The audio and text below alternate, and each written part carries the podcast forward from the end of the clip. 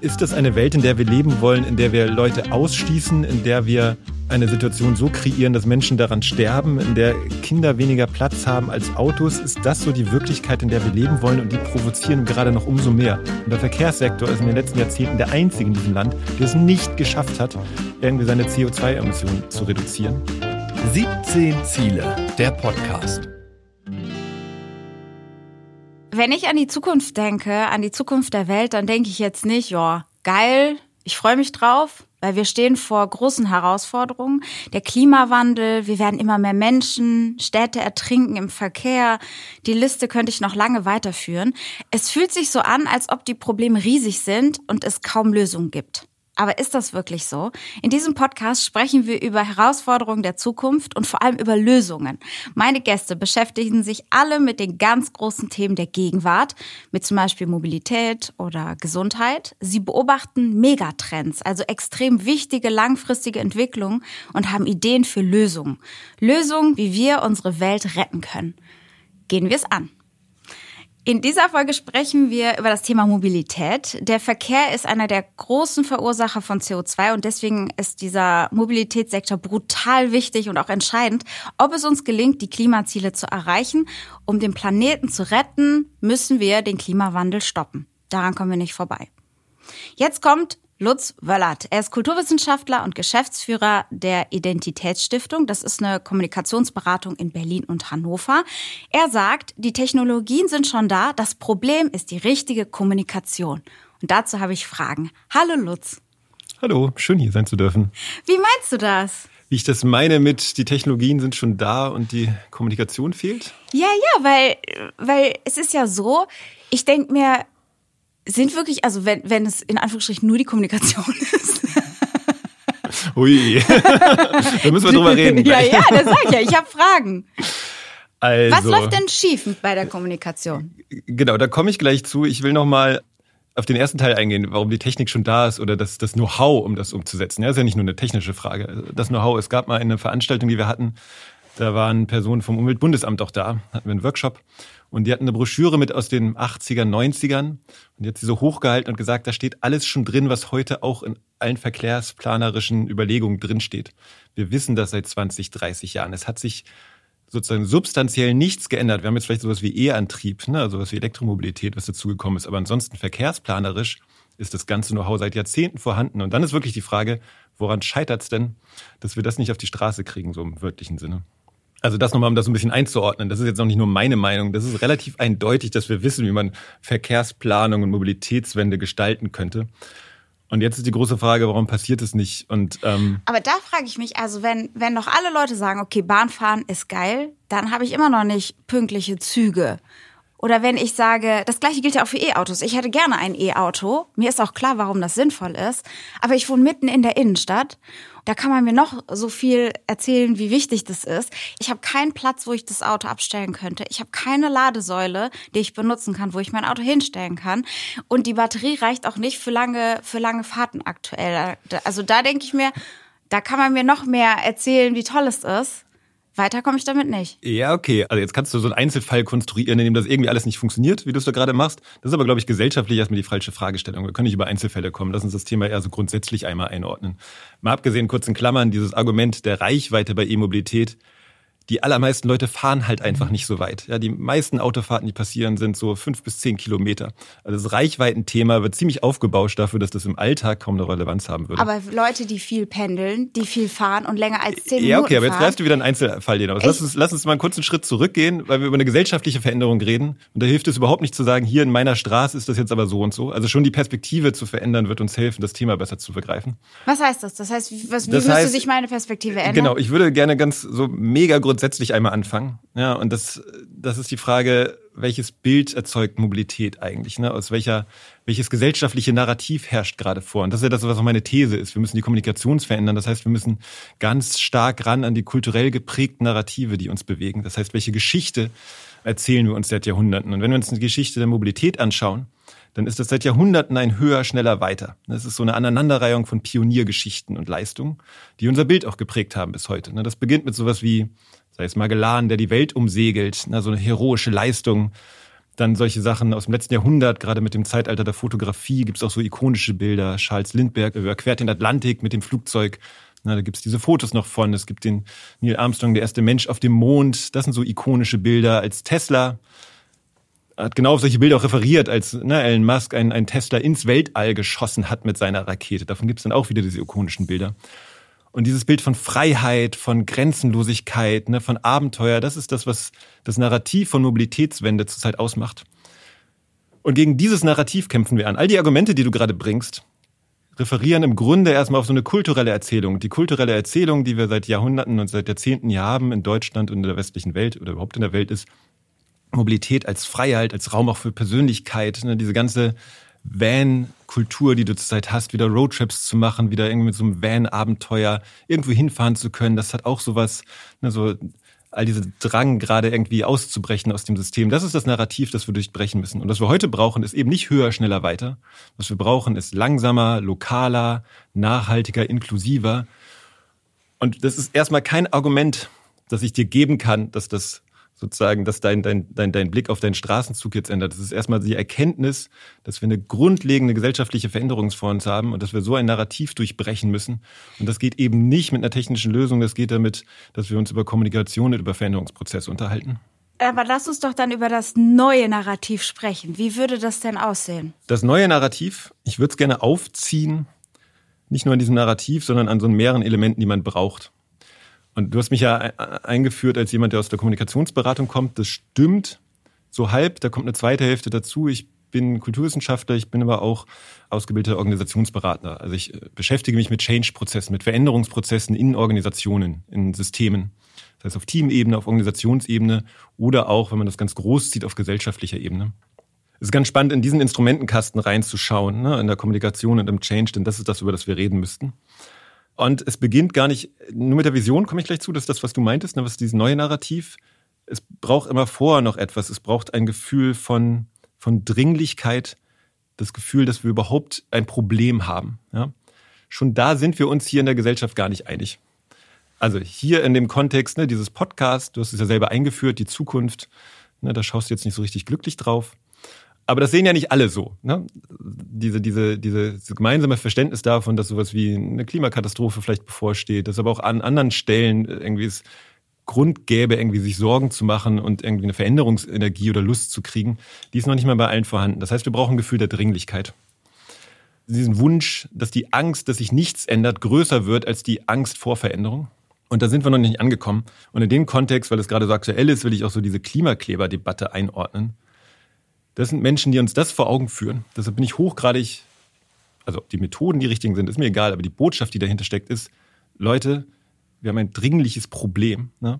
Und deshalb finde ich richtig und wichtig, dass sowas passiert. Könnten wir auch gesellschaftlich einordnen, dass das immer wieder nötig ist. So, wenn wir das erkannt haben, brauchen wir als zweites diese Vision, wo wir eigentlich hinwollen.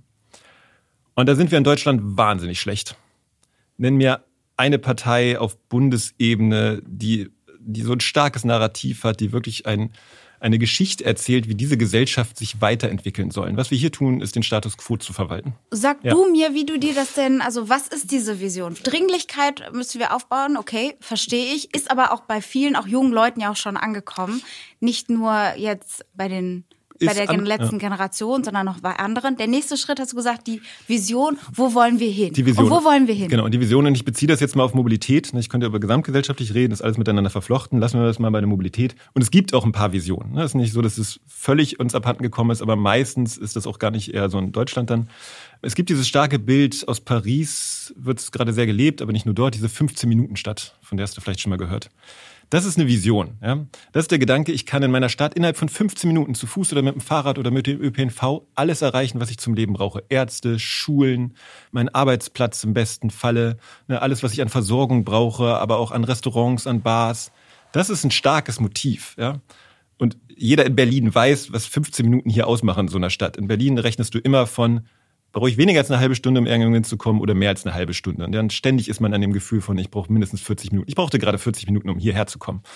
All diese 15 Minuten, wär, das wäre ein attraktives Bild, in 15 Minuten alles zu erreichen. Das heißt, das könnte in, so eine Vision sein. Das heißt, in Paris ist es so, dass sie es ist noch nicht umgesetzt, aber das ist das. Aber sie fangen an. Ja, total. Und zwar in einer Radikalität. Die wollen in Paris 60.000 Parkplätze abschaffen. Erzähl das mal in einer deutschen Stadt, dann bist du aber sowas von geliefert. Also und es passiert wirklich. Es passieren Veränderungen dort, die, die viel gravierender sind als das, was wir uns in Berlin zum Beispiel gerade trauen. Das heißt also, dass sie wollen, dass ich, wenn ich das richtig verstanden habe, ich wohne irgendwo und dann von da aus brauche ich 15 Minuten mit dem Fahrrad oder zu Fuß, um alles, was ich brauche, sei es jetzt Supermarkt oder ein Arzt oder. Fahrrad zu Fuß und ÖPNV, ne, das ist so, so der, der Umweltverbund, wie man es nennen würde. Zu genau, erreichen. Das ist der Gedanke. Und das ist so eine radikale Veränderung der Verkehrsplanung, der Infrastrukturplanung. Du kannst Mobilität nicht ohne Stadtplanung denken zumindest im urbanen Raum, im suburbanen oder im ländlichen Raum ist das wieder ein bisschen anders. Was sind denn dabei äh, die Herausforderungen? wenn ich mir gerade nämlich denke, wenn, wenn ich, ich wohne in Köln und wenn ich mir vorstelle, in Köln, da fährt sogar durch die Innenstadt fahren Autos, ne? also so richtig durch Einkaufs, äh, ja. Einkaufsstraßen fahren noch die Autos. Wenn ich mir vorstelle, wie das, äh, ich wohne auch in Köln in der Innenstadt, von da aus 15 Minuten alles zu erreichen, wie wir da hinkommen, ja, können wir gleich noch mal drüber reden. Aber lass uns einmal kurz nochmal. Bei der Vision. Ja, weil einfach ja. sozusagen, lass uns mal auf der Zunge zergehen lassen, was das heißen würde, was für eine radikale Veränderung das bedeuten das wär, würde. Wir bräuchten alle kein Auto mehr, wenn wir alles mit 15 Minuten Genau. Erreichen. Und ich will dir noch ein anderes Bild geben, weil ich das so stark finde. Auch ein schönes Beispiel aus Wien, aus der Seestadt. Das ist dort ein Stadtteil, der neu, neu gebaut wird, der auch versucht wird, stadtplanerisch anders zu denken, als man das in den Jahrzehnten davor getan hat. Und da gibt's schöne Beschreibungen zu und da gibt's so eine Person aus der Seestadt, die hat mal die Kar also den, den, die Straßen in der Seestadt markiert mit der Fragestellung, würde ich hier meinem kleinsten Kind das Fahrradfahren beibringen? Und da ist relativ viel rosa, also sozusagen, da sind viele Straßen, wo er das tun würde. Aber geh mal, und da lade ich auch alle Hörerinnen zu ein, durch eine Stadt zu gehen und sich mit dieser Frage umzuschauen, würde ich hier meinem kleinen Kind das Fahrradfahren beibringen? Und wenn ich das in Berlin mache, da kommen nicht so viele Straßen in Frage. Ne? Und das könnte eine Vision sein. Und in diesem Bild steckt wieder so viel Starkes drin. Ne? Das ist dieses Motiv dieser Enkeltauglichkeit, also eher an die nächste Generation zu denken.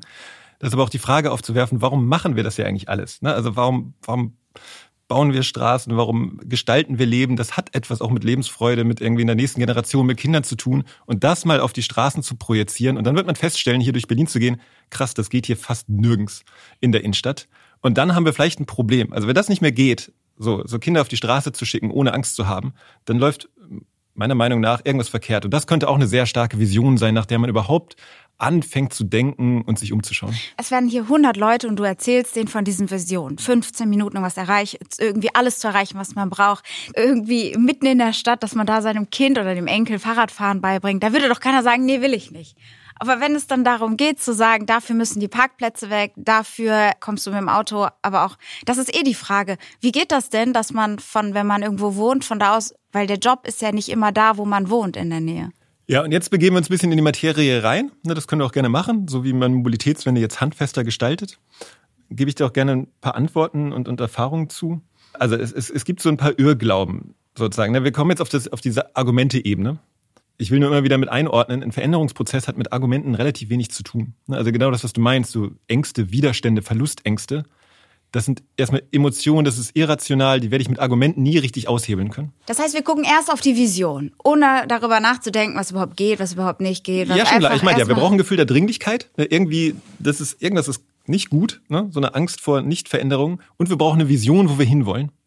Und schon das beides fehlt hier im Land sehr oft. Das muss ich erstmal klar machen. Wenn das beides nicht da ist, und das ist sozusagen eine Erfahrung aus Change-Prozessen. Wenn das beides nicht da ist, hat man ein Problem. Dann ist es auch egal, ob wir eine Idee haben, was die Ressourcen oder die nächsten Schritte sind. Wer muss das machen? Also ich finde, in allererster Linie ist das eine Aufgabe der Politik, ganz klar. Also wir haben Politikversagen, was das anbelangt.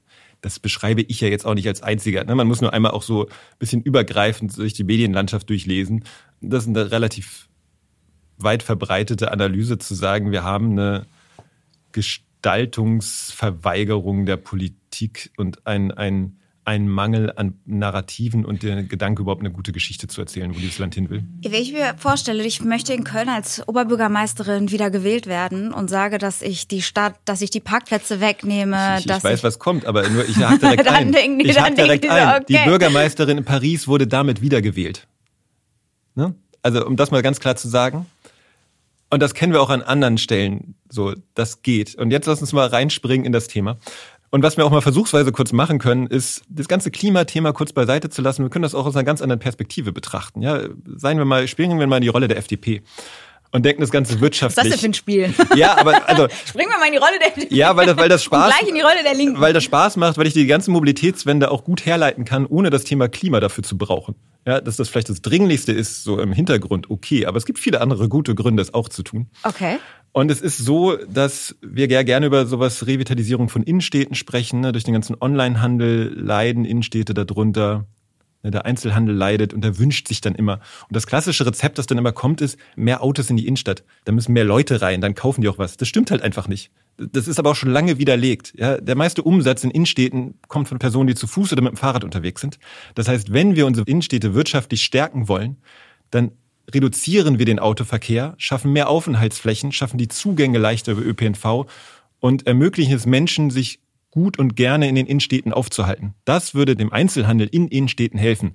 Und das Lustige ist, was ist das Lustige? Das ist sozusagen das Faktische, was passiert ist. Am Anfang, wenn du das den Leuten sagst, gibt's immer, immer den Widerstand. Ja? Egal wie oft das schon irgendwo geklappt hat.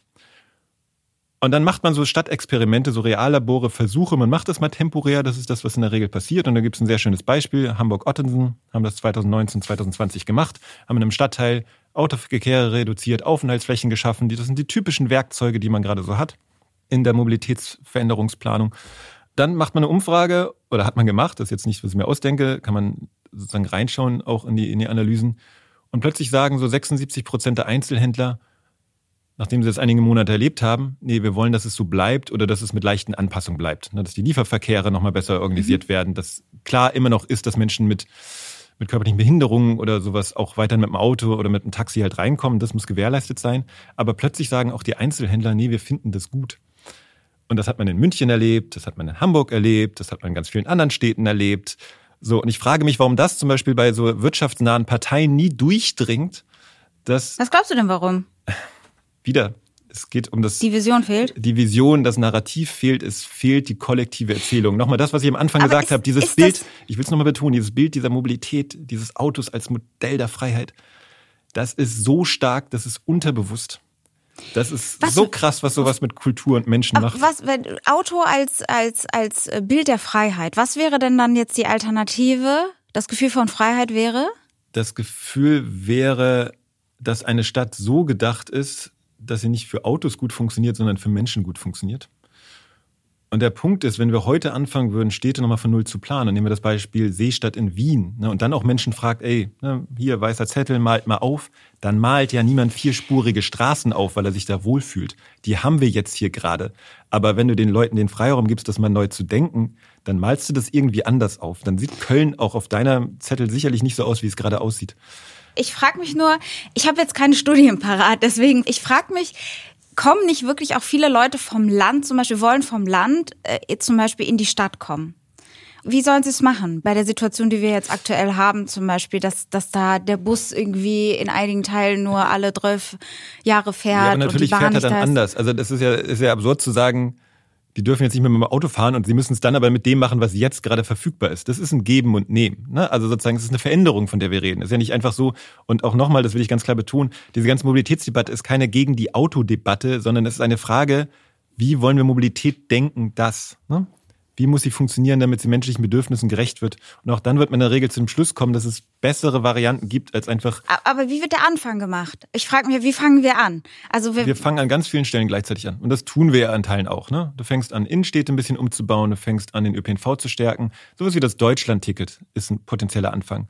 Übrigens auch da wieder, wunderbares Beispiel, Deutschland-Ticket. Und bevor ich die Geschichte erzähle, noch einen Schritt zurück. Wir du haben, mal mit einem Schritt zurück. Ja, aber, aber weil es ein schönes Beispiel ist. Weißt du, was für ein Aufschrei es damals gab, als, als das Rauchverbot kam? Mhm. Was Ey, nicht das, mehr so ganz, aber ja. Ja, eben, wir haben das alle vergessen, aber das war absurd. Also, ja, man es gab dann auch zurück. Raucherclubs und so, das gibt's ja auch nicht ja, mehr. Ja, und ne? was hier verbotene ja. und was soll ja. das alles? Es kräht kein Hahn mehr danach, ja. Also das war einfach, das ist das, was auch, wenn wir die ganze Transformation also, mal durchhaben, wird niemand mehr sagen, boah, wo sind diese ganzen, ganzen Autostaus also halt meinst, hin? Das wird halt nicht passieren. Man muss anfangen und dann ja. passen sich die Leute schon ja, an. Man ja. muss denen die Vision erklären und, und dann. Man muss anfangen und man muss mutig vorangehen und man wartet vor allem nicht, bis alle Ja sagen. Das wird nicht passieren. Es gibt, äh, das ist sozusagen, in einem Veränderungsprozess dieser Größenordnung darauf zu warten, dass alle zu 100 Prozent sagen, jo, ich habe es verstanden, wir machen das jetzt, keine Chance. Wenn ich mir vorstellen kann, dass die Leute auf die Straße, also das, vielleicht weiß nicht, ob die auf die Straße gehen, aber sich auf jeden Fall laut protestieren, weil nicht jeder, der in der Stadt wohnt, arbeitet ja auch in der Stadt. Ja, aber du Und kommst dann- mal, also auf diese Pendler, bist du Pendlerin? Eigentlich nicht, fahr mit dem Ja, Fahrrad warum kommst du mit diesem Beispiel immer so, das betrifft Weil einen Teil ich- der Leute, das betrifft einen Teil der Leute. Aber auch keinen nochmal, auch übrigens, ja, aber übrigens auch da, das liegt daran, dass wir unter anderem, ne, dass wir vor langer Zeit mal angefangen haben, Städte so zu bauen, dass der Arbeitsplatz und der Wohnort schon, schon von der, von der Gebietsaufteilung per se auseinander Aber liegt. Also es ist ein hausgemachtes Problem, das ist- kann man auch wieder ändern. Aber ich, es ist bei mir ist das so, also wenn ich jetzt ein Kind noch möchte oder so, dann muss ich wegziehen aus der Stadt. Ich kann mir die Stadt gar nicht mehr leisten. Und dann, weil, weil die Mieten in Köln sind sehr hoch und dann muss ich raus aus, aus der Innenstadt, wo ich jetzt wohne. So, Ja. dann wohne ich außerhalb. Mein Job ist aber in der Innenstadt. Aktuell habe ich den Luxus, dass ich halt äh, zu Fuß oder mit dem Fahrrad zur Arbeit fahre und ich habe diese 15 Minuten äh, Stadt, habe ich für mich Ja. in meiner Welt. So, wenn ich aber dann rausziehe, äh, und ich, es sind ja nicht wenig Leute. Viele von meinen äh, Kolleginnen ähm, wohnen ja auch außerhalb von Köln. Die sind darauf angewiesen. Aber wenn du sagst ja, dann müssten wir halt in der Mobilität was verändern. Es müssen bessere Mehrbahnen fahren. Das ist halt spannend, einfach, ich würde gerne eine Beobachtung nur spiegeln. Ich meine, du nimmst diese Rolle ja auch ein bisschen ein. Ne? Aber alles, was du die ganze Zeit machst, ist so ein Ja, aber nee. Ne? Und deshalb sage ich, wir reden hier über Veränderungsprozesse. Und Veränderungsprozesse, ich kann dir kein Argument liefern. Nee, ich sag nein, nein, nicht nee. Nein, nein, nein. Ich sag nicht nee. Ich sag ja, aber jetzt kommen wir zurück zu uns Menschen, auf der, die halt. Äh, Ja, aber die Diskussion, ich sage das aus Erfahrung, weil die Diskussion führe ich so oft. Ich will dir ein Extrembeispiel nennen. Wir, hatten, wir haben eine Kommune begleitet in der Region Hannover. Wir hatten mit denen zu tun. Die wollten mal testweise, um genau dein Problem auch so ein bisschen anzugehen, einfach einen Fahrradweg ermöglichen.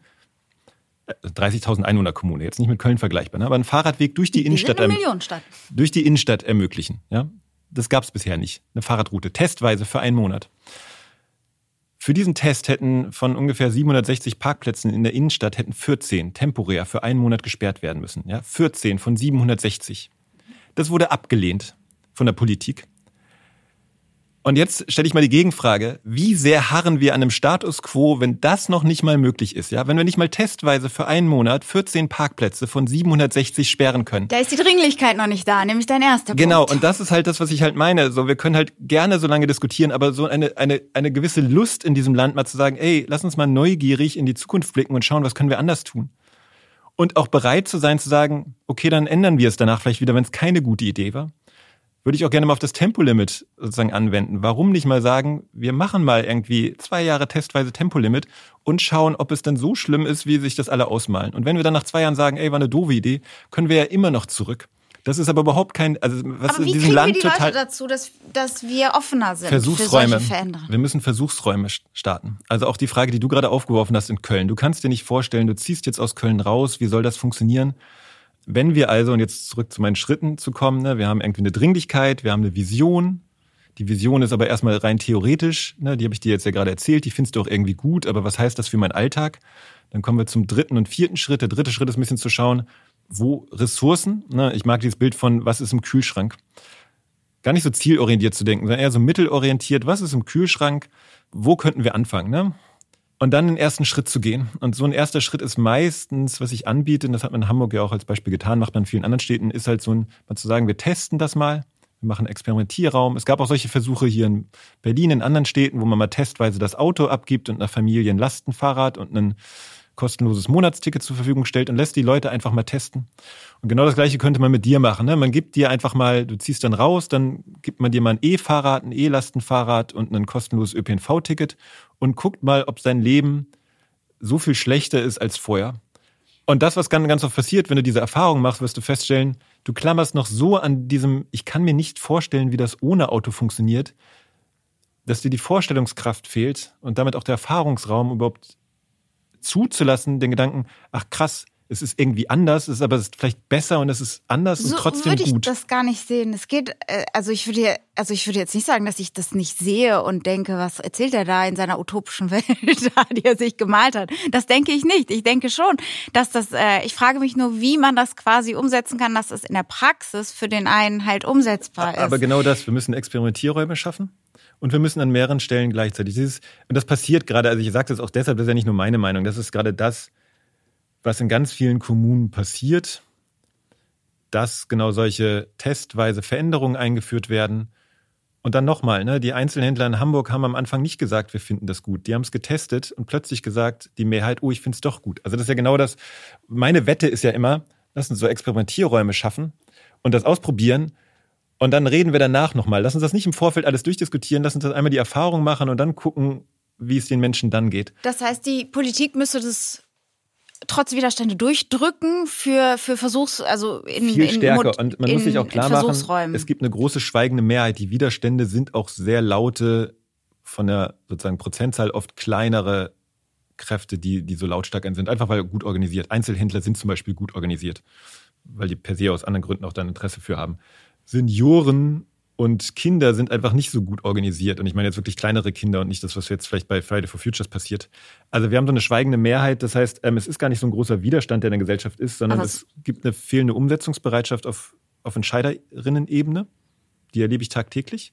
Also nehmen nochmal die Politik, ne, von dem Beispiel, was ich gebracht habe, 14 Parkplätze zu 760. Ich glaube nicht, dass es in der Stadt einen Riesenaufschrei gegeben hätte. Das war einfach so eine reflexartige, auf gar keinen Fall können wir das machen, Angst in der Politik, bevor man überhaupt ins Handeln gekommen ist.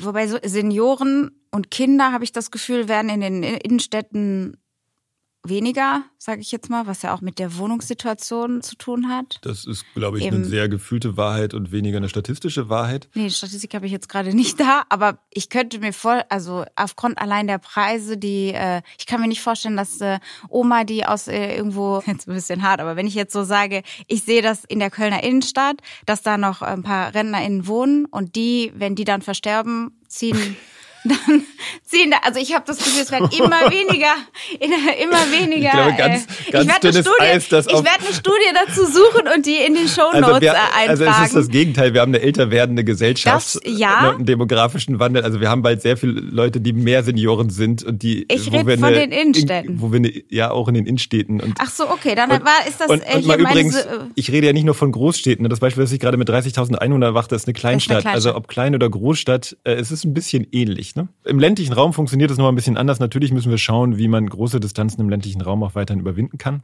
Okay, vielleicht habe ich jetzt gerade auch Quatsch geredet, dann äh, upsi. und habe eine gefühlte Wahrnehmung hier äh, rausgehauen, wo ich das Gefühl habe, dass die, dass gerade eher ältere Leute, ältere Leute dann quasi irgendwann aus unseren Innenstädten verschwinden, wenn wir nicht irgendwie was tun dagegen. Ich, ich, bringe manchmal ein anderes Beispiel, mal so einen völligen Themenwechsel zu haben. Ne? Ich habe es auch überlegt, in dem Vortrag, den ich nachher halte, das reinzubringen, aber es passt zeitlich nicht. Was ist deine erste Situation, wenn du an die Farbe rosa und an die Farbe blau denkst? Blau an den Himmel und rosa ist. Ich mag kein Rosa. Ich damit nur. Ich sehe ja auch gerade blau und rosa auf dem Tisch liegen, aber wenn es so sagen Ja, das ist, Entschuldigung, das ist hier so ein, äh, wie nennt man diese Dinger? Ein äh, Textmarker. Textmarker. Aber der ist rosa. Gut, ist aber pink. bringen wir es mal auf eine Gender-Debatte. Welche, welchem Geschlecht würdest du die Farbe rosa zuordnen? Ja, gut. Am liebsten würde ich sie äh, keinem Geschlecht zuordnen, aber wenn dann. Genau. Weißt du, dass Weiblich. das vor 100 Jahren andersrum war? Vor 100 Jahren war rosa die Farbe der Jungs und blau die Farbe der Mädchen. Das hat sich erst in den 40ern geändert. Das wissen die wenigsten und das meine ich, das ist so ein kulturelle geprägtes Narrativ. Ne? Blau die Farbe der Jungs, rosa die Farbe der Mädchen. Das war vor 100 Jahren komplett umgekehrt. Was du mir jetzt damit sagen willst, ist, dass es, wenn wir diese Veränderung durchziehen, dass wir dann vergessen, dass es mal anders war, wenn wir happily leben. Ja, lass uns vielleicht das auch positiv drehen. Also sozusagen, nicht sozusagen, ja, in der Rückschau werden wir es ein bisschen vergessen, aber auch nach vorne blickend. Wir können uns wirklich schlecht vorstellen, dass etwas anders sein kann und dass man, deshalb appelliere ich einfach an Neugier, an Experimentierfreude, sich selber einzugestehen, ey krass, vielleicht gibt's eine ganz andere Wirklichkeit in der Zukunft, die sich ganz anders anfühlt. Und ja, das könnte man mal ausprobieren. Weil du guckst mich auch so an, als ob ich so eine wäre, die irgendwie bei den 14 Parkplätzen sich dann bei der Rathaussitzung hingestellt hat und gesagt hat, also ich möchte das nicht, dass aber, aber es ist so, aber es ist so krass, weißt du, das ist, als wenn ich in deine Wohnung, als, als wenn du in deiner Wohnung stehst und denkst, wenn das Sofa dort steht, wäre das vielleicht auch nett. Lass uns das doch mal ausprobieren. Und alle sagen, auf gar keinen Fall kommt dieses Sofa hier weg. So, ne? Also das ist so. Da das ist, ist das, was die diese, Auswirkung nochmal eine andere. Ja, aber Wege einfach nur so dieser Sofa Reflex. So, da würden wir auch alle drüber schmunzeln zu sagen, ey, lass uns das doch einfach mal kurz dorthin stellen. Vielleicht kannst du da viel besser in deinen Garten blicken. So, vielleicht Von ist der Luftzug auch viel schöner dort. Hast, war das der Ich finde das, den, ich finde das den stärksten, wenn du es mal so auf Alltagsprobleme runterbrichst. Und Aber, aber was ist denn, wenn das nicht passiert? Wenn wir so weitermachen, wie es jetzt ist? das wird eine Katastrophe, also das ist jetzt schon eine Katastrophe. Und deshalb auch nochmal, unabhängig jetzt vom, vom Klimawandel und solche Sachen, die Unfallzahlen, und so bin ich in das Thema Mobilität übrigens mal reingekommen. Wir haben ein Projekt gemacht vor, vor sechs, sieben Jahren, da ging es eigentlich um Verkehrssicherheit. Es ist krass, wie viele Unfälle allein in der Region Hannover, ne, da haben wir es damals gemacht. Da stirbt halt jede Woche jemand irgendwie im Verkehr. Und das nehmen wir einfach so hin. Das ist irgendwie absurd. Wir haben einfach eine, eine Belastung allein durch Lärm und durch Abgase, die absurd ist. Ja, man kann deutlich sehen oder man konnte, man kann sehen in Städten wie Kopenhagen, wo der Fahrradverkehr deutlich zugenommen hat, dass es das Gesundheitssystem entlastet solche Sachen. Ja, wir haben in Großstädten ist ein sozusagen ein nicht verschwindender Prozentsatz der Autoverkehre, so zehn Prozent ungefähr, vielleicht mehr, weniger. Ich will jetzt nicht sozusagen, ne, bin jetzt nicht der perfekte Statistiker. Äh, sind einfach Verkehre, die Parkplätze suchen. Wir haben Parkplätze in Deutschland, sind im Schnitt zwölf Quadratmeter groß. So ein durchschnittliches Kinderzimmer ist acht Quadratmeter groß. Das kann doch alles nicht wünschenswert sein, ja, dass wir irgendwie, es gibt einen Haufen Menschen in diesem Land, die können überhaupt kein Auto fahren, weil sie es sich zum Beispiel nicht leisten können. Also ist das eine Welt, in der wir leben wollen, in der wir Leute ausschließen, in der wir eine Situation so kreieren, dass Menschen daran sterben, in der Kinder weniger Platz haben als Autos? Ist das so die Wirklichkeit, in der wir leben wollen? Und die provozieren gerade noch umso mehr. Und der Verkehrssektor ist in den letzten Jahrzehnten der einzige in diesem Land, der es nicht geschafft hat, irgendwie seine CO2-Emissionen zu reduzieren. Was grotesk ist in Anbetracht der Tatsache, dass das ganze Instrumentarium zur Verfügung steht. Und das, was dann nicht passiert ist, also sozusagen die positive Version, ist ein lebenswerteres Umfeld. Mobilitätswende führt ganz explizit zu mehr Lebensqualität für uns alle. Ne, zu mehr Umsätzen für Einzelhandel, zu einer entspannteren Aufenthaltsqualität in Städten, auch zu einer besseren Verfügbarkeit ne, von ÖPNV. Gleichzeitig dürfen die Leute, die immer noch Auto fahren wollen, auch, an, auch immer noch Auto fahren. Das wird gar nicht in Gänze verschwinden. Das ist das Positivbild. Das Negativbild ist, dass wir uns nochmal so absichtlich so richtig ins Bein schießen, während wir eh schon auf dem Weg sind, gerade der nicht, ne, du hast es einleitend ja gesagt, nicht in seine eine, eine, eine Zukunft führt, wo alle gerade sagen, oh, da habe ich richtig Bock drauf. Aber dann lass uns doch mal zusammenfassen, was wären die ersten Schritte? Wie fangen wir an? Also, erster Schritt ist, ich bringe es jetzt nochmal auf diese Veränderungsformel, das ist übrigens auch nichts, was ich mir ausgedacht habe. Jetzt geh nicht drei Schritte zurück. Ich, nein, ich mache die Zusammenfassung. Entschuldigung, dass ich mal zurückgehe. Ich hole dann wieder ich Anlauf. Geh nach vorne. Okay, Touché, da hast du mich erwischt. Also, wir haben ne, die Dringlichkeit erkannt, wir haben eine positive Zukunftsbild gemeinsam erkannt. Wir haben genug an Ressourcen, an Handlungsspielräumen. So, dieses Land ist nicht arm, wir haben ganz viele Möglichkeiten, was zu tun. Und wir haben auch ganz viel Bereitschaft. Ne? Also nicht nur das, es gibt nicht nur finanzielle Ressourcen, es gibt auch ganz viele Ressourcen an, an Leuten, die Lust haben, auch auf Veränderungen. Wenn ich das jetzt so sage, keiner hat die Lust auf Veränderungen, das stimmt ja auch nicht in Gänze. Und erste Schritte sind genau das, was ich eben schon meinte, Experimentierräume zu schaffen, Versuche zu starten. Also die Politik. Sie muss die Vision die, uns allen klar machen. Nee, sie muss erst eine haben. Ja, ne, was heißt Politik, aber auf mehreren Ebenen. Ne? Auf Bundesebene, auf Landesebene und auf kommunaler Ebene. Und auf kommunaler Ebene können natürlich Akteure auch ganz viel bewirken. Ne, man kann sich dafür einsetzen, seinen eigenen Straßenzug mal Verkehrs zu beruhigen. Man kann auch dafür plädieren, mal einen Parkplatz abzuschaffen und da irgendwie Aufenthaltsflächen zu schaffen. Auch mal temporär. Ne, sowas kann man machen. Wir brauchen einfach erste kleine Schritte. Man kann auch mal einen Selbstversuch machen. Zu sagen, ne, ich ändere, das, das würdest du auch bei anderen Veränderungen machen. Ich gehe jetzt mal ins Yoga-Studio und gucke, ob ich da Bock drauf habe ne, und ob ich so, so eine Yoga-Veränderung will. Das gleiche könntest du ja auch mal mit deiner Mobilität machen. Für alle, die eigentlich mit dem Auto fahren, mal zu sagen, ey, testweise mache ich das mal einen Monat mal anders. Ähm, ich habe das mal mit dem E-Auto gemacht. Und wie war es mit ja, E-Auto? Also ich. Ähm, aber warte mal, du brauchst doch sonst gar Eben, kein Auto. Deswegen war es so ein bisschen, ja, das war so ein bisschen, äh, ich brauche das nur äh, so selten und deswegen war das für mich jetzt nicht so. Aber ich hatte vor, schon vor im Vorfeld, ich brauche ich brauch manchmal für äh, Fahrten ein Auto. Da war bei mir das Problem, dass ich ja keine Ladesäule bei mir in der Nähe hatte und auch keine keine Parkmöglichkeiten für ein Auto in der Innenstadt hatte und so. Und dann wäre es besser gewesen, gar keins zu haben oder sich für bestimmte Fahrten eins zu mieten, die lang sind. Aber jetzt bin ich abgekommen und ja. bin drei Schritte zurückgegangen. Genau, also, also deshalb äh, ins Machen reinzukommen und ich lade alle dazu ein, mhm. mal durch die Straßen zu gehen und oder durch die Welt zu gehen, ne? durch die Straßen, durch die Stadt und immer mal wieder die Augen zu schließen und wirklich so reinzuhören, was höre ich hier gerade, was fühle ich hier gerade und dann die Augen zu öffnen, sich zu überlegen, wie würde das aussehen, wenn ich gerade schnipsen könnte ne? und, und so einen Wunsch frei hätte und alles sähe irgendwie anders aus, wenn ich das wollte.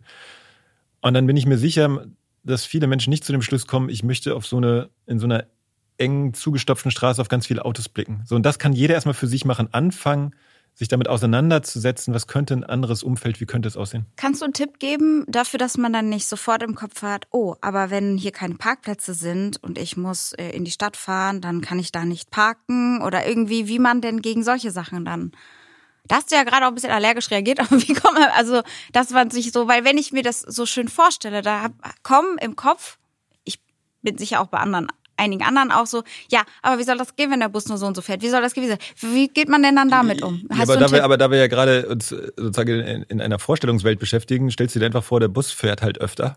Okay. Also ich meine, ja, okay. das ist doch so die naheliegende Antwort, ja, okay. an der wir ja auch arbeiten.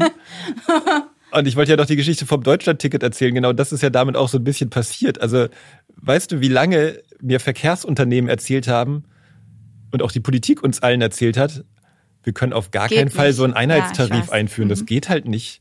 Und das ist halt dieses schöne Beispiel, ne? Also was ist schön, auch tragisch, weil das in der Corona-Zeit passierte, so aus bestimmten Gründen. Aber sich das mal auf der Zunge zergehen zu lassen, da denkt jetzt, das ist aber genau das, was ich meinte. Ne? Plötzlich haben wir alle vergessen, dass vor drei Jahren, vier Jahren es immer das hieß, nee, nein, geht das nicht. geht nicht, nee, das können wir nicht machen. Einheitstarif, wie soll das denn funktionieren? Und zack, es funktionierte. Okay, das heißt, der Typ ist erstmal so darüber nachzudenken, wie das wäre. Ja, und sich auch immer wieder an solche Sachen, Momente zu erinnern. Es gab mal eine Zeit, wo alle meinten, es kann kein Deutschlandticket geben, viel zu kompliziert und plötzlich funktionierte es. Also finden wir auch dafür Lösungen. Ja. Und da, was steckt dahinter wieder? Die Bereitschaft und eine Neugier, sich überhaupt auf eine Veränderung einzulassen. Und das ist ja das, was ich meinte. Ne? So, so, wenn wir in diesem Land einfach nur ein bisschen experimentierend, neu, freudiger und neugieriger wären, wäre schon viel gewonnen. Und nicht immer sofort ein Reflex hochkommt von, nee, weiß ich jetzt auch nicht. Ne? Sondern einfach so eine Lust von, krass, ja, so, so, so die erste Antwort sollte eigentlich mal ein Ja sein. So ein Ja zu, ey, cool, lass uns das mal ausprobieren. Und deswegen brauchen wir, ist Kommunikation so wichtig. Ich habe ja am Eingang sogar gesagt, Ach, wenn es nur die Kommunikation ist. Genau, und wir reden hier eigentlich da die ganze... du mal deinen eigenen Blick sehen sollen, wie du mich da Ja, weil wir hier seit, seit, einer halben Stunde nur über Kommunikation reden. Genau. Ne? Nochmal, ähm, planerisch ist das, was ich dir jetzt alles genannt habe, vielfach erprobt, seit Jahrzehnten bekannt, ne? in Einzelfällen auch immer wieder umgesetzt statistisch ne, mit Zahlen untermauert, Haken hinter. Ne? Es ist einzig und allein ein kommunikatives Problem oder eine kommunikative Herausforderung und Auseinandersetzung als Gesellschaft, sich das bewusst zu machen, dass es anders ginge und dass man ja mal ausprobieren könnte, wie es anders wäre. Vielen Dank, Lutz, für deine Zeit. Wir enden den Podcast mit äh, dir in einem Satz. Was ist aus deiner Sicht die magische Formel? Vielleicht kannst du so anfangen mit, wenn wir hm, hm, hm, wollen, sollten wir machen. Das ist jetzt natürlich eine Herausforderung. wenn wir auch in Zukunft eine lebenswerte Stadt oder ein lebenswertes Umfeld haben wollen, das vor allem lebenswerter ist und mehr Freude macht als jetzt, dann sollten wir uns gemeinsam auf den Weg machen und neugierig in die Welt blicken und herausfinden, wie man das gestalten könnte. 17 Ziele. Der Podcast von Engagement Global im Auftrag des Bundesministeriums für wirtschaftliche Zusammenarbeit und Entwicklung. Moderation Donja Farahani. Produktion und Schnitt auf die Ohren.